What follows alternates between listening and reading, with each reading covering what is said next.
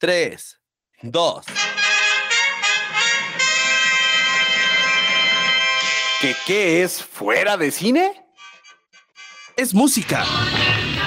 Es el puro agasajo. Deja de picarme la costilla. Es la sabrosura. Adiós, chiquitita. La nostalgia pitipón. No vas a salir con esto. Es lo que la jefita te prohíbe. Sí, ya te he platicado de él. Es lo que para muchos no podría ser otra cosa más que un podcast raro. Le gustan con los tiburones. Pero pues es un gusto pulposo que te va a acompañar durante todo el día y toda la semana para que tengas ese momento chabochón. Mejor ya quítenle la botella a Ledan. Sin duda, es viscoso pero sabroso. Creo que ya le di hueva. Y con esto queremos decirles que nos acompañen cada ocasión que ustedes le quieran poner play a este su podcast de preferencia. ¿Qué tal amigos? ¿Cómo están? Bienvenidos a su podcast de confianza. Buenos días, buenas tardes, buenas noches. En el momento en que ustedes le acaban de dar play, están entrando a un universo lleno de nostalgia, de beberecua chabochona, ¿por qué no? La neta, ¿para qué les cuento? ¿Para qué, pa qué les miento? ¿Verdad? Y pues también de música, cómics y bueno, ya todo lo que ustedes saben perfectamente. Sus amigos de fuera de cine, estamos listos para entretenerlos. No una, no dos, no tres horas, no, no es cierto. Menos de una hora quizá, que no sé cómo vaya a pasar este día. Pero bueno, vamos a darle auge, vamos a, a darle la bienvenida a mis carnales Fernando Fernández y Carlos Morado. ¿Cómo están muchachos? Bien, bien, al millón. Ya sabes, aquí listos. Eso es todo. Charlie. Muy bien, ¿qué tal? Pues gracias a todos los que han estado escuchando este su podcast de preferencia. Esto es fuera de cine y agradezco infinitamente el que hayan participado bastante en el podcast anterior y que hagan eh, pues válidas todas las preguntas y comentarios que bueno, pues lamentablemente la plataforma ha tenido una serie de eh, problemas técnicos y de algunas eh, adecuaciones, entonces por eso no hemos podido revisar todos sus comentarios, eh, pero bueno, aguántenos el siguiente podcast, estaremos dando la lectura principal a todos estos comentarios, pero de verdad muchas gracias por, por ayudarnos, por compartir el podcast, así que bueno, pues veamos qué tenemos el día de hoy, mi estimado Aledán. Así es, pues, ¿qué les parece si empezamos con nuestro primer tema? Fer, ¿de qué nos vas a hablar el día de hoy? Fuera de cine. Bueno, hoy pienso hablarles de mujeres y traiciones. No, no, no, pues bueno, vamos a platicar un poquito de la nueva película de Marvel, de Ok. Quantum Mania, de Ant-Man and the Wasp, que pues bueno, Wasp creo que sale como 10 minutos o menos, Sí. pero bueno, chingue su madre, se llama Ant-Man and the Wasp, entonces así es esto, ¿no? Voy a intentar no hablar tanto de spoilers. Ahorita, pues bueno, ya habrá pasado un tiempo razonable de que ustedes escuchen nuestro amado podcast y que haya salido la película, pero igual, por respeto a la banda que creo que está haciendo como una tendencia, lo he visto sobre todo en YouTube, suben, es algo cagado, ¿no? Suben los videos con spoiler, por ejemplo, de Black Panther, tal cual, hasta que se estrena en Disney Plus. Entonces digo, bueno, está chido, se me hace también una manera de, de respetar a la banda. Entonces, eh, pues vamos a seguir esa inercia. No voy a soltar tantos spoilers, solo los necesarios. A grandes rasgos voy a decir que es una película que me gustó, que disfruté, pero quedó a deber. Eso es un hecho. Creo que se queda corta. Parte del, del problema en que, que yo veo, digo, es, es mi, mi razonamiento pendejo, como les dije hace, hace muchos podcasts, acuérdense que nací por cesárea, entonces no soy una gran garantía. A mi punto de vista, creo que lo que está fallando Marvel en general es los villanos. Algo que, que a mí me está brincando un poco es, eh, ¿sabes qué, güey? Aguanta, ¿eh? Viene el asesino de dioses y es un cabrón, ¿eh? Y pum, te lo desmadra. Ok, no, güey, viene un cabrón que tiene puta para deshacer y que, no, se queda cortito Thanos. Y pum, sí hay otras versiones y todo, pero creo que están desaprovechando los villanos. Es algo que Marvel ya lo venía haciendo en el, en el UCM, pero se está marcando más ahora. ¿Lo pueden hacer bien? Claro que lo pueden hacer bien. Tenemos la presentación de Thanos, más allá de esa escena post créditos eh, en la primera de Avengers, Cuando realmente te presentan a Thanos, que es de empieza la película, desmadras guardianos, dale en su madre a Thor, dale en su madre a Hulk, haz un cagadero. Hola, yo soy Thanos. Puta, esa fue una presentación épica y te dijo aguas, ¿eh? Porque esto apenas empieza. Creo que eso es lo que tendría que volver un poco Marvel. En cuanto al hartazgo de, de la gente, pues bueno, seguimos con, con, mi opinión, que puede estar muy, muy equivocada y puede ser diferente a la de los demás. Por ejemplo, con, con toda esta onda de, de Modoc. Pues Modoc realmente en los cómics siempre ha sido un alivio cómico. Se ha utilizado mucho. Está muy cabrón adaptar una cabezota con CGI. Entonces, ni viene ni va. O sea, yo creo que es lo que es, es un alivio cómico. Punto pudo dar para más, sí, pero volvemos al punto anterior, los villanos se están desperdiciando en Marvel, eso es inobjetable. Eh, creo que todo indica que te quieren meter a huevo a un mediano corto plazo a los Young Avengers y no hay mucho clic, realmente ahí se está haciendo un, un relajito. Yo en una puntuación le pondría un 7 de 10, tuvo sus, sus buenos momentos, sí le sugiero a la banda que no la ha visto, que no se dejen guiar por, por las reseñas. Es absurdo, es así, absurdo que hayan puesto más arriba en puntuación a She-Hulk que a, que a esta película de Ant-Man. Es risible, no sé quién Sí, chingados no, lo hizo. nada. Y pues digo, se, se tiene que respetar al final del día, pero es, es absurdo, no hay punto de comparación. Reitero, Ant-Man queda de ver en el aspecto de que es el eje, como lo habíamos mencionado antes, es el eje para la dinastía de Kang, para la Secret Wars, para todos los planes tan cabrones que tiene Marvel en, en- entre manos. Como puente, pues se quedó ahí como que endeble, ¿no? Pero cumple, creo que cumple, está bien la, la función. Probablemente eh, aquí entra el que no llueve a gusto de todos, ¿no? Si hubieran matado a Ant-Man, si hubieran matado a, a Scott Lang, la gente hubiera hecho pedo, pero tal vez es lo que hubieran necesitado para dar como el madrazo de autoridad y ver que Kang no se anda con medias tintas. Sí. Pero volvemos a lo mismo, jamás va a llover a gusto de todos. Si lo hubieran matado iba a haber gente de, no mames, ¿por qué lo mataron? Ya arruinaron la película. Yo siempre fui fan.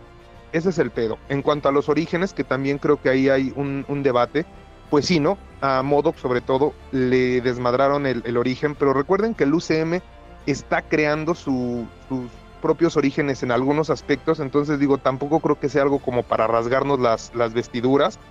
Lo platicábamos hace rato eh, tras bambalinas. El mismo Yellow Jacket llegó a ser Scott Lang en los cómics y Hank Pym es el, el verdadero Ant-Man en, en la mayoría de los universos. Y pues digo, mucha gente no, no hizo pedo. A mí, pues bueno, como opinión personal, me gustaría que, que Marvel regresara un poquito a esa esencia. Por ejemplo, hace poco volví a ver Iron Man 1 y, y dices, puta, qué agasajo. O sea, los efectos están bien, la historia te engancha, el soundtrack, o sea, guion. el, el guion, todo, o sea, las actuaciones son creíbles, el CGI no se abusó. eh, el- el- lo que decía del soundtrack, o sea, el simple hecho de oír a, a lo- a los Suicidal Tendencies de fondos es de puta, no mames, está poca madre. O sea, hay cosas que decían, güey, estaban muy bien hechas. ¿Qué falló ahí? ¿Qué es lo que está pasando? Mm, no me voy a varo. meter en. Exacto, o sea, no voy a meter en temas que, ya hemos tocado por encimita, que sí, inclusión forzada, que sí, sí, que sí, no, que sí, el bar, o sea, no, creo que hay un hartazgo, como lo hemos mencionado, como lo hemos dicho, ya no te sorprende tanto, pero si eres fan de, de los cómics, de todos estos cines, vayan a verla. No va a estar mal. Tiene dos escenas postcréditos eh, bastante buenas, bastante prometedoras. No, no voy a decir que fue un quiero y no puedo, solo quedó corta. Empezó bien, se llevó bien. La conclusión no está tan bien, pero es una película que vale la pena ver. ¿Ustedes ya tuvieron la oportunidad de verla? Ya, ya la tuve en pantalla apenas estos días y, o, sea, a mí honestamente Ant-Man, la primera película de Ant-Man me, me pareció muy buena, la segunda sí fue un quiero no puedo, me parece que, este, pues ahí como que yo quiero mi traje, yo quiero mi traje, ¿no? De esta Hope Van Dyne, entonces, eh, bueno, ya te vamos a dar un traje, ¿no? Porque como chingas. Y entonces, este, bueno, ya le dieron traje a ella. Y en esta todo mundo ya trae traje, ¿no? O sea, ya todo Casi mundo también. este, este, este, se hacen en el Walmart, cómpratelo ya, mija, para que te lo, o sea, híjole, me, me generó un poco de eh, remembranza al ver episodio, pues tal vez dos y tres de Star Wars, ¿no? En los escenarios que montan en el, en el reino cuántico. Este, Sí. Híjole, la verdad, a mí, a mí, honestamente, pues me parece que el reino cuántico era un pedo en el cual, este, pues estabas casi en el limbo y estabas como en un desmadre tan, tan En fuera donde te de, ibas a ir reduciendo lugar y que- reduciendo. Sí, no, y que, y que era casi imposible de salir. Ah, De No. hecho, hasta la avispa original se queda 30 años ahí adentro. exacto. O sea, esa es la parte que a mí, a mí me quedó de ver cualquier cantidad. Y, y bueno, pues. Ah, miren, híjole. A mí, a mí no me, no me terminó de encantar. Yo estoy muy de acuerdo con el rate que, que le pusieron aquí de 6.5 por parte de IMDB. Entonces, bueno, pues como decía el Fer, pues sí tiene un 7, pero yo sí me voy con el 6.5 que le, que le otorgaron. Muchas gracias. Yo sí, yo sí le daba un punto más que She-Hulk, la neta. O sea, no hubiera puesto a She-Hulk por arriba de Ant-Man, jamás. Sí me gustaron algunas partes. No, no le voy a tirar todo el hate a la película. Pero, por ejemplo, si hay personas que no están directamente eh, familiarizadas con todo lo que acaba de pasar con las series del año pasado, pues van a haber muchas preguntas, van a haber muchos cuestionamientos y va a haber mucho aburrimiento también. Y por otro lado, también el decir que en un momento me sentí como en una película de Star Wars, en donde parecía que estaban en la cantina, de repente me salió el almirante Akbar, yo dije, ¡It's a trap! Después salió por ahí un corredor de los pod racers con los seis brazos, entonces dije como que reciclaron este personajes, ¿qué pasó haz de- aquí? Haz de cuenta que le pidieron a Star Wars, este, oye, préstame la ciudad del episodio 2, ¿no? Cuando Exacto. llegan a- al, como al barrio este que, que llegan eh, Anakin y, y este Y Obi-Wan a Obi-Wan buscar a Sam a- Weasel. Sí, ¿no? Y de repente, este, pues como que lo vi y dije, ah, cabrón, ¿no? Me Entonces- faltaron los músicos de la cantina nada más. No, no, la verdad, o sea, en ese sentido creo que ah, eh, faltó cualquier cantidad. Haz de cuenta que estaba viendo también Viaje al Centro de la Tierra, ¿no? Con, Ándale. también con, con este Brendan Fraser. Sí, sí, sí, y sí, y sí. creo sí, que tiene mejores efectos, ¿no? Entonces, este, pero bueno, Lo que sí, mira- este, muy bien, muy bien, enve- envejeció muy bien Michelle Pfeiffer. Sigue siendo una, una dama muy guapa, la verdad. Y pues bien, digo, son, son actores, eh, grandes actores, tanto ella como este Michael Douglas. Michael Douglas, gracias. Eh, que pues sí, son de las cosas que vale la pena verlos de repente ahí por la, por la nostalgia y el cariño que se les tiene. Sin embargo, pues no es una película que creo que vaya a llegar a los grandes ratings. Fue muy buen reparto, o sea, en general tiene muy buen reparto, pero muy desaprovechado. Eso es un hecho. Como les dije, o sea, yo creo que la película no supieron realmente cómo terminarla y terminó siendo un cagadero. Ya para cerrar un poquito eso de Young Avengers que es inminente, una de las, digo esto ya es como más para los geeks de, de Hueso Colorado y, y los amantes del cómic, uno de los integrantes importantísimos de los Young Avengers es una versión de Kang, que regresa al pasado para evitar que en su futuro se haga pues lo que es, que es el, el, el verdadero culero, ¿no? Pero bueno, eso ya también lo dejaremos para más adelante, que bueno, Marvel nos va a seguir dando de, de qué hablar. Y pues bueno, ahí está la, la cordial invitación para que ustedes la vean, saquen sus conclusiones y pues lamentable o afortunadamente sí es un obligado verla. Si quieren ver las demás películas que se vienen de, de Marvel, esto es una punta de lanza. A huevo Es hay que verlo. correcto. Pues muy bien, pues vámonos a lo que sigue, mi Charlie. ¿Qué nos traes el día de hoy? Fuera de cine.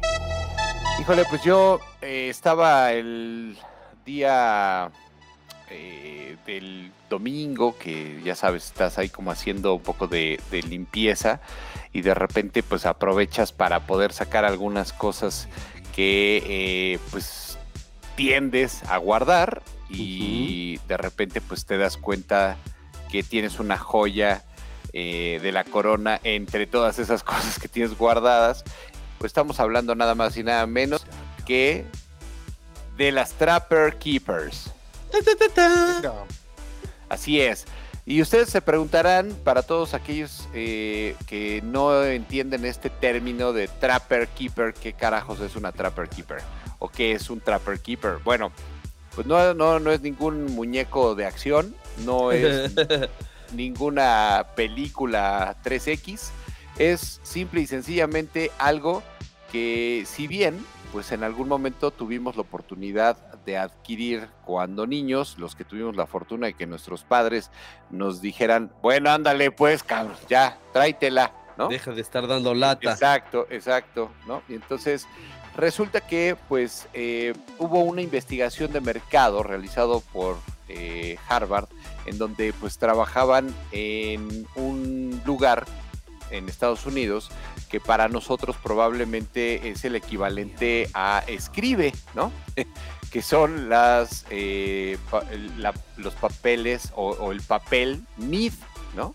Y entonces, eh, pues vemos una, una situación que dijeron, este, oigan, pues podríamos, podríamos hacer algo, ¿no? Que, que, pues instantáneamente tendría que, que, ayudar de alguna manera pues a, cargar estos, pues como estos documentos, ¿no? Entonces, pues, eh, ¿por qué no mejor empezamos a trabajar en, vamos a organizar todos estos papeles y ayudar a la gente, ¿no? Y entonces, eh, ayudémosle a que pues, sus eh, sobres, ¿no?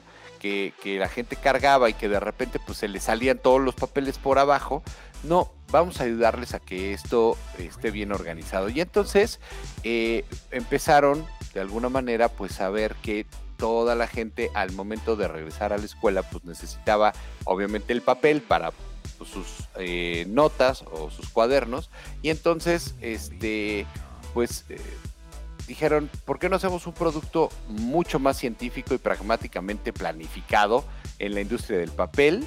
Eh, su creador fue E. Brian eh, Crutchfield y este pues eh, de alguna u otra manera era el líder en ese entonces, estamos hablando de la década de 1960, eh, pues fue el que hizo una transición de un estilo de gestión familiar informal a un cuerpo ejecutivo dominado por hombres formados en la Escuela de Negocios de Harvard, ¿no? Entonces, Vámonos. ¿Qué tal? Pues ahí para que más o menos entiendan cómo estuvo esto, eh, pues eh, de alguna forma a él le dan el chance de ser el nuevo director de New Ventures en Myth, en esta empresa que eh, produce hojas, ¿no? Y entonces parte de- del trabajo de Crutchfield pues consistía en reconocer las tendencias del mercado y en 1972 pues hubo un estudio que generó Crutchfield y que este pues en algún momento alguien de Harvard le ayudó y entonces mostró que había más estudiantes por aula en los próximos años. Entonces esos estudiantes estaban tomando más clases, tenían casilleros pues más pequeños Claro. redujeron los casilleros. Entonces, pues este análisis eh, hizo que descubrieran que las compras de carteras o carpetas, como nosotros lo conocemos, pues sí se estaba creciendo ya en un 30% al año y entonces dijeron, oye, pues de aquí somos, ¿no? Entonces este informe que Harvard presentó, pues empezó a generar una pregunta, oye, no puedes llevar contigo seis cuadernos de 150 páginas y no puedes intercambiarlos además, ¿no? Entonces Claro. la gente usaba más portafolios o más carpetas y pues así, pues que quería hacer un cuaderno que pudiera contener todos estos portafolios y que pudieran llevar a, a- a esos, pues esas seis, seis este, cuadernos, seis- exactamente esos cuadernos, ¿no? A esas seis clases, entonces, pues eh, dijeron, no, vamos a hacer algo. Entonces, Crutchfield pues habló con su portavoz de ventas eh, de la costa oeste sobre lo que pretendía hacer cuando pues otra pieza iba a encajar y es que los portafolios en cuadernos fueron una idea fabulosa, lo que pues dijo, bueno, ¿y por qué no lo hacemos este estas estas carpetas, por qué no las hacemos de manera vertical en vez de horizontal, ¿no? Y entonces, ah, pues creo que es una idea muy sencilla, pero además es una idea muy poderosa, ¿no? Entonces las, las carpetas con bolsillos verticales, ¿no?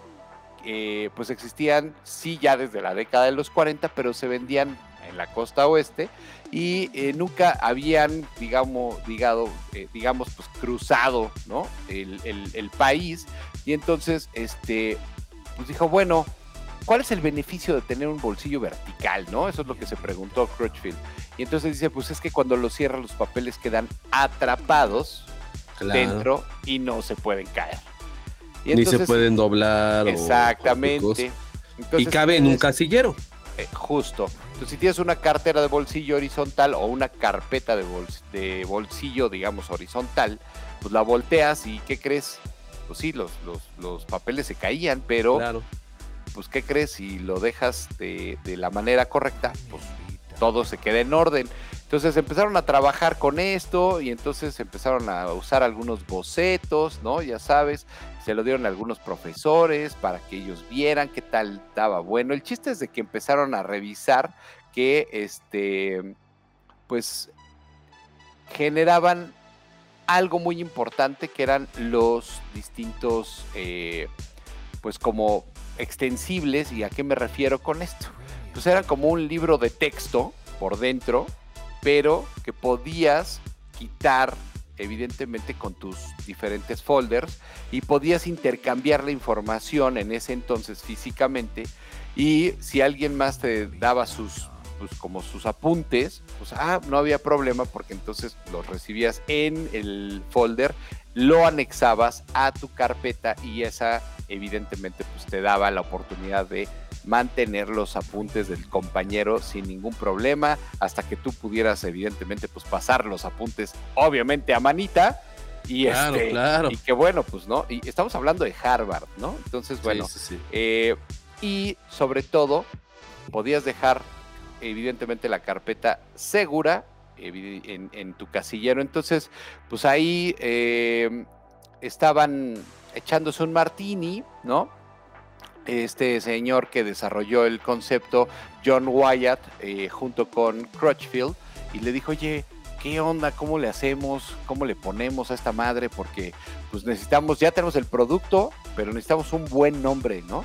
Y entonces, este, pues el cuate este en su, pues como en su eh, onda chabochona, eh, en su estado aledán, dijo, ¿por qué no le ponemos el guardián trampero, no? Así es. El buen John Wyatt le puso el nombre de El Guardián del Trampero o El Guardián Trampero, ¿no? Y entonces el Trapper Keeper quedó así como este nombre que todos conocemos. Y de ahí, pues ya empezaron a eh, generar este tipo de, de situaciones que además hay un detalle muy específico de la Trapper Keeper y es que pues tú, eh, digamos, asegurabas esta carpeta con velcro, ¿no? Que no era un material como tan eh, pues usado de alguna manera y entonces tenía este sonido particular cada vez que abrías o cerrabas la Trapper Keeper que pues por aquí eh, tenemos el efecto especial a ver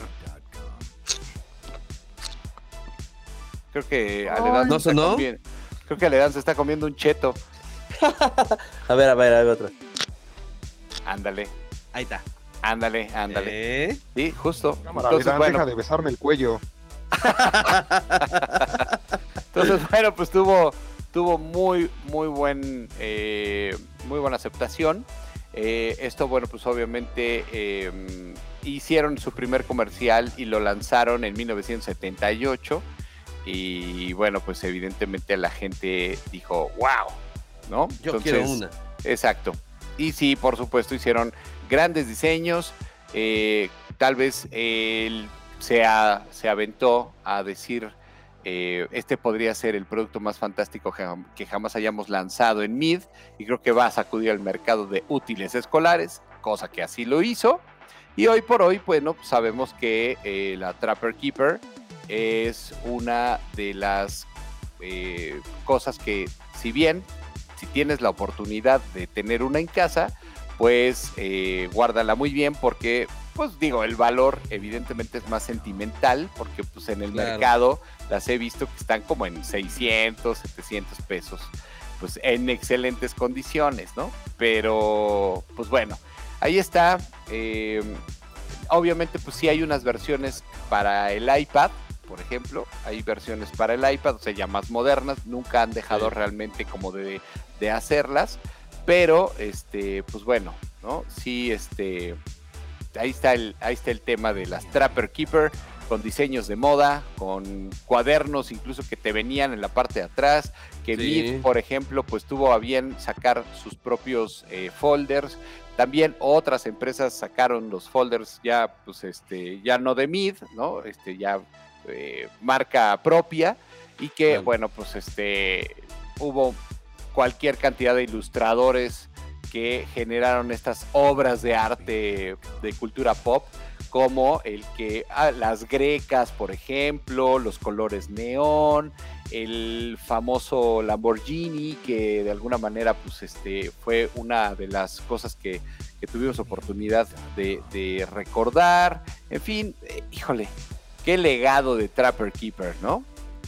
Sí, claro. Sí, y sobre todo como, como bien lo mencionas, a mediados de los 80 es cuando crean esta, esta submarca Design Series, que es en donde explotan más la cultura pop, la cultura de los, de los autos, de lo neón. Y pues sí, la verdad es que todos queríamos tener una. eh, muchos, digo, la verdad es que ni siquiera la ocupamos para la escuela, nada más era la cuestión de andar ahí echando, echando la moda, como cualquiera.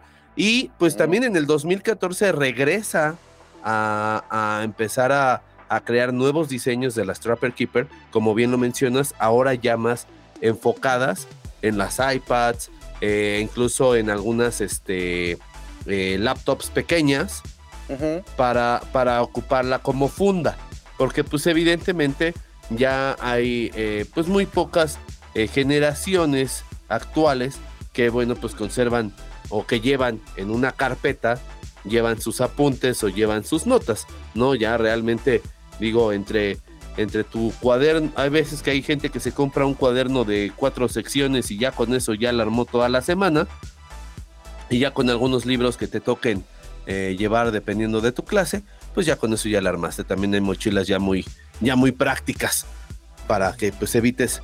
Pero sí, la, la nostalgia está, está increíble, la nostalgia eh, nos, nos lleva a tener guardada nuestra Trapper Keeper, así como su servilleta, que pues bueno, la verdad es que sí, es un eh, agasajo el poder tenerla, el poder verla, y aunque está ya muy viejita y medio desguanguanzona, pues sí, la prefiero conservar. Ahí mi información, muchachos.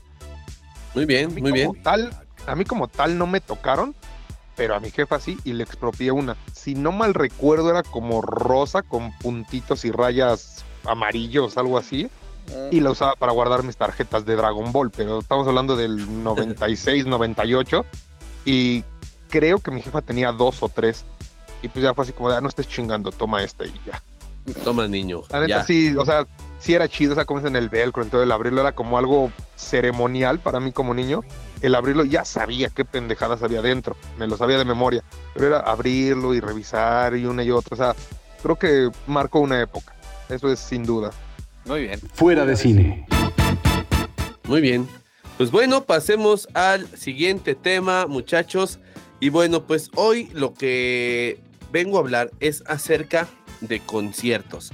No de un concierto en especial, sino de esa, pues esa vibra que te da, esa emoción que te da al entrar al lugar en donde vas a escuchar a tu grupo favorito, inclusive en donde llegas por primera vez a escuchar quizá en un festival a grupos que no conoces y que te llevas una gran impresión o puede pasar totalmente lo contrario.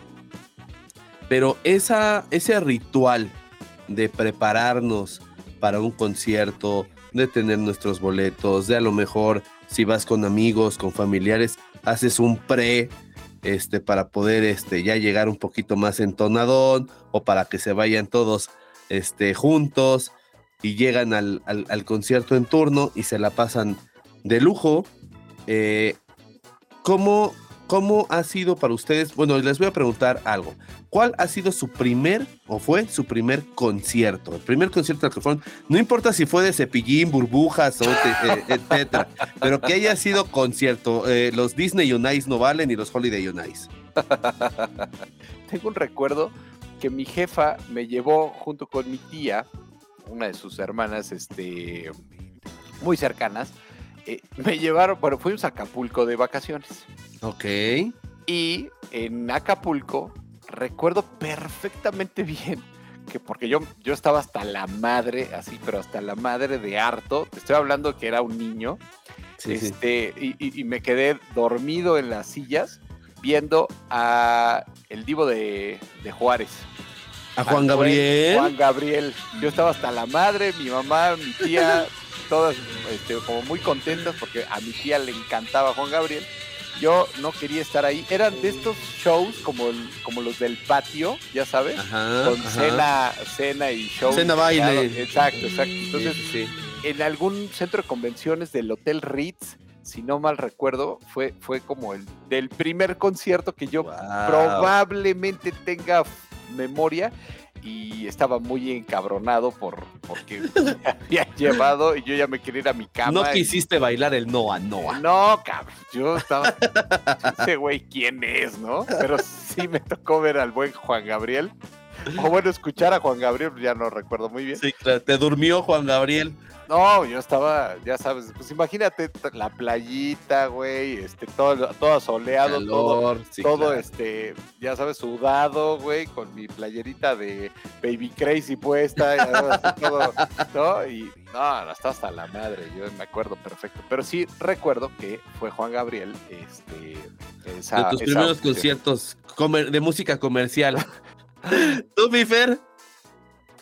Pues haciendo memoria, o sea, probablemente me equivoque, es muy, muy Ajá. probable, pero del menos de los que recuerdo fueron muy pegados, no sé cuál fue primero. Creo que creo que el primero fue de Aurora y la Academia, que era una banda rock que mezclaba como ska, de su gran hit fue la de ¿Por qué te vas? Sí, Y cover, realmente por su- cierto. Ah, cover. Y su hit, su- pues bueno, por lo que tengo entendido, eran como familiares de los de Fobia o de uno de los de Fobia y Sí, por es eso le dieron como, como el empujón, ¿no?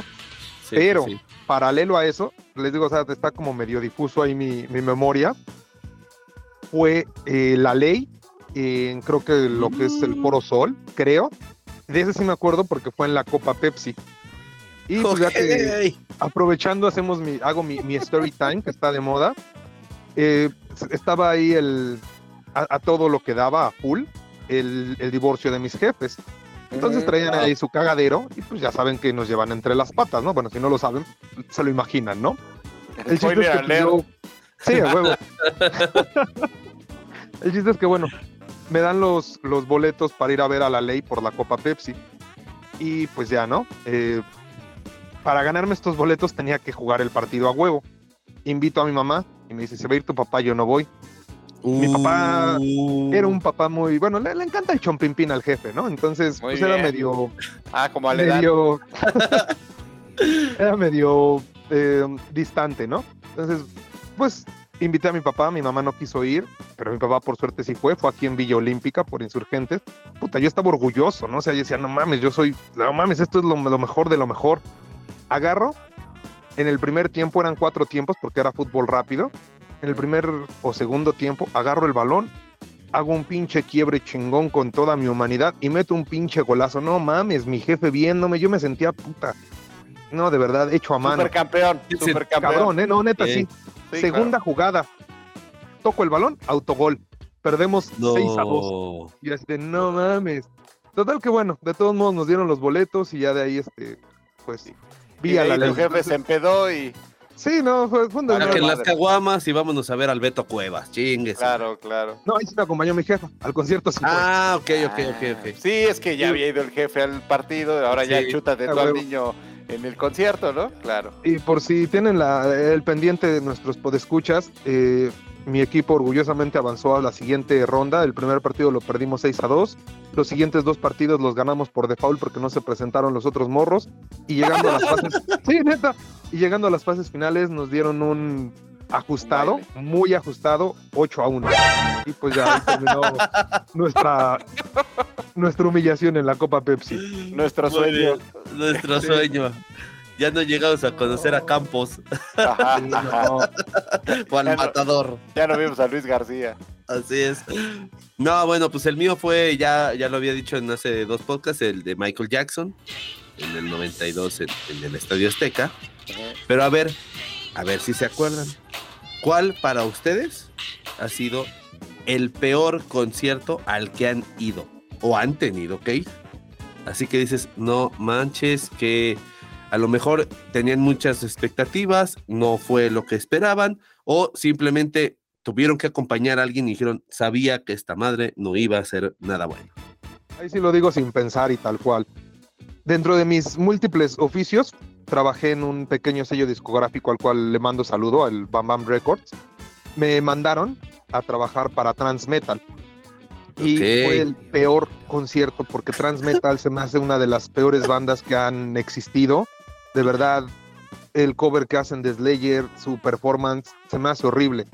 Aparte de que tuve que aventarme todo esto, pues bueno, tocó Test, también tuvo muy buenas bandas. A mí me pusieron en el stand a vender discos de Transmetal y pasaban todos los pinches meroles a burlarse de mí, de, ah, no mames, trae discos de Transmetal. Y es de chinguen su madre, pero bueno, eso fue el peor concierto. Y pues bueno, ya que estamos sacando confidencias y hablando del alcoholismo de mi jefe, también hablemos de que el buen Trash Pimentel, cuando terminó el concierto, me quiso pagar con su disco, porque eso era, según él, una remuneración justa por las burlas. No, No no mames. No mames. Mal. ¿Tú, Charlie?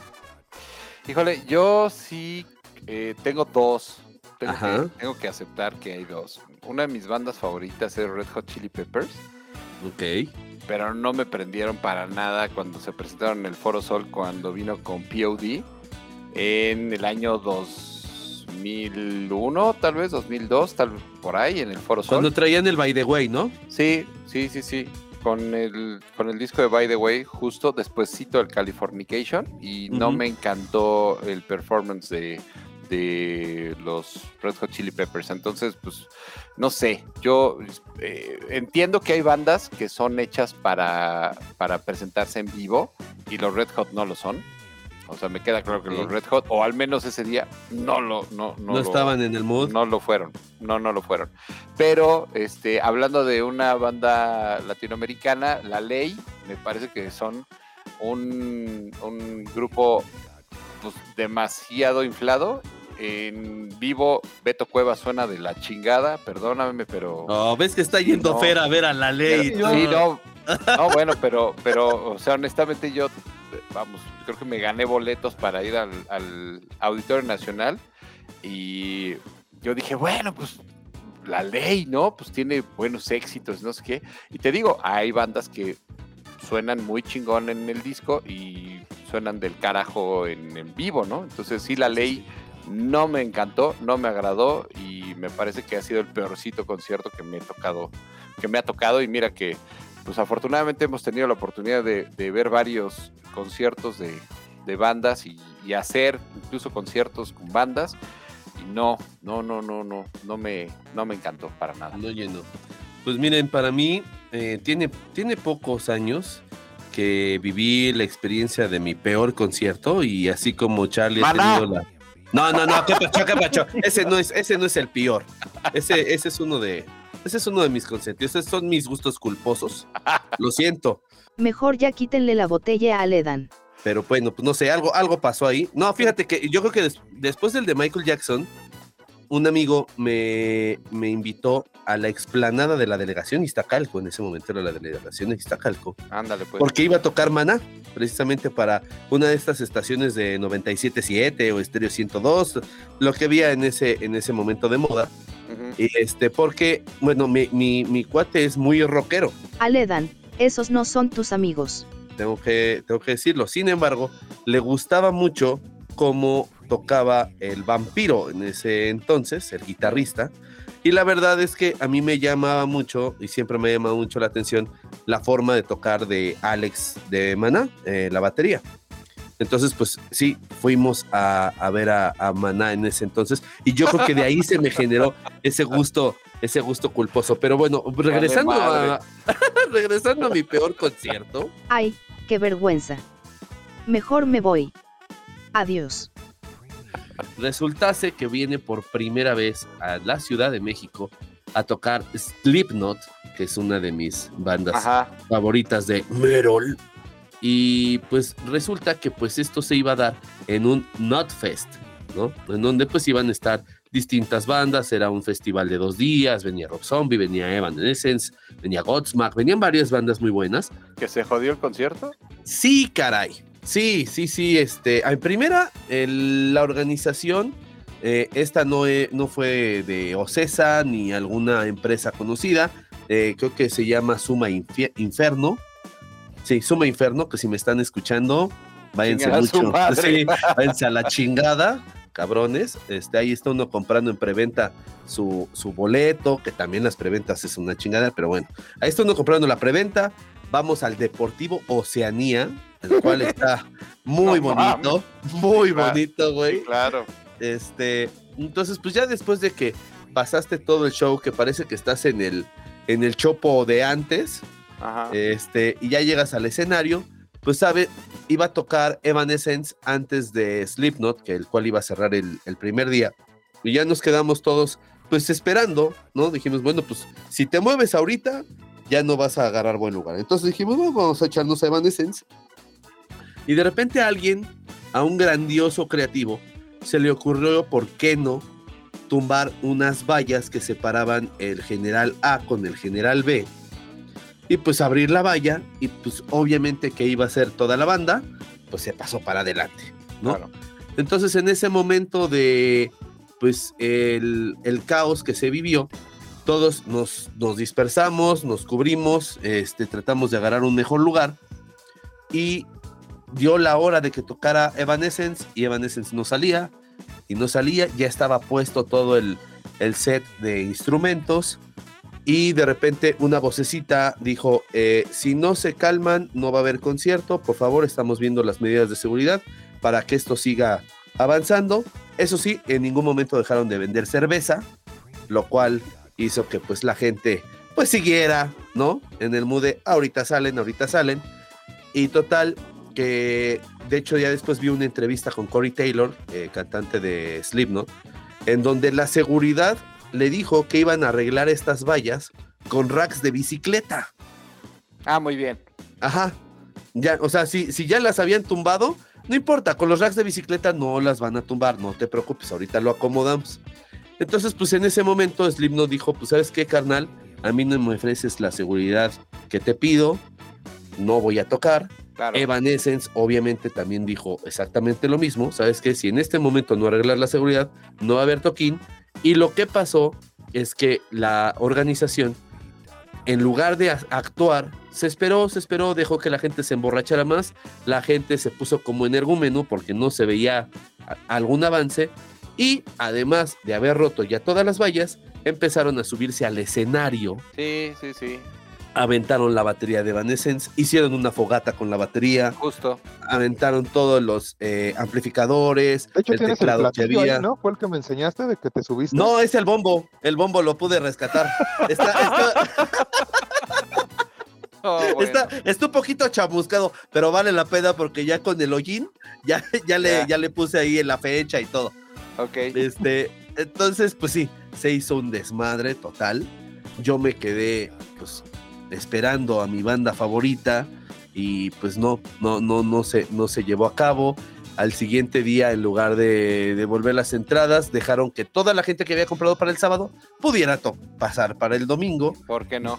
Sí, y aparte de todo, eh, se abrieron las entradas al deportivo. Había gente asaltando Ah, muy en bien. los, en los baños del deportivo. O sea, de repente ya venías todo encabronado de que no viste a tu banda, de que sí veías a dos, tres valedores saliendo con platillos así tal cual como dice el Fer. Cámara, o sea, banda, ya se la saben. Sí, sí, sí, llévese el platillo, Tómala. llévese el sillón, llévese el sillón. No, no, llegabas al baño y te decían cámara. Llegabas, exacto, Cámara, güero, ya te la sabes. ya te la sabes. Ay, güey, está ocupado, no, ahorita va a estar más. se bajó los pantalones. que ya se la sabía. No, hombre, güey, no, sí, sí estuvo, estuvo caótico. Creo que ese sí lo calificaría como el peor concierto que he ido. y jamás vuelvo a ir ni a un Hell and Heaven, Notfest, lo que organice este tipo de organizaciones. Eh, no vale nada la pena. Y bueno, pues ese, ese ha sido el, el, concierto más caótico. Y entrando en esto de las preventas, pues también cabe mencionar que ahorita vivimos en una etapa social en donde las preventas se han, se han disparado increíblemente a meses e inclusive a años, ¿no? Por ejemplo, nos pasó hace poco, en noviembre del año pasado, salieron a la venta los boletos para la nueva gira de Metallica, la cual, ¿por qué no va a ser en septiembre del 2024? O sea, no hemos aprendido nada con esto de las pandemias, con esto de que, bueno, pues pueden suceder millones de cosas antes de que pase eh, algún evento. Y que, bueno, pues ahora Metallica te pide que le vayas financiando su concierto durante No, dos la- años. La gira. O la gira, es correcto, porque se vendió en todas las, en todas las ciudades de otros países, para que vayas financiando la gira, que es una de mis bandas favoritas que seguramente eh, voy a hacer todo lo posible para poder acudir siempre y cuando llegue a esa fecha, por lo menos un mes antes o, o máximo dos meses antes, dos meses antes, pero sí estoy totalmente en desacuerdo con que ya seamos un público consumista a tal grado de que pues ya todas estas empresas se manchen, abusen de nosotros y para que además de todo llegues y te digan, ¿qué cree joven? Sus boletos son clonados, ya entraron. Sí, claro. no, no, no, no, no, no puedo, no puedo con eso, muchachos. No Pero si aquí tengo mi recibo por 30 mil pesos. ¿qué les Exacto, güey, no? exacto. Y aparte ya están No. carísimos, ya los conciertos son muy caros. O sea, entiendo que en otros, en otros países eh, se han manejado estos precios ya desde hace muchos años. Entiendo que somos un país en donde eh, te costaba ver hasta adelante a un artista no más de dos mil pesos y ahora ya esos dos mil pesos son para que llegues al General B. Bueno, Paul McCartney cuando vino hace como dos ocasiones antes ya cobraba 10 mil pesos el área VIP, ¿no? El área VIP que te, que te incluía un soundcheck que era el Estadio Azteca y bueno, Sí. era Paul McCartney, ¿no? Ahí ya... Estoy de acuerdo, estoy de acuerdo, pero bueno, pues ya, este, sí, un, o sea, entendamos de una buena vez que, este, pues si es lo más comercial en el momento, le van a sacar hasta la risa a toda la gente que se deje.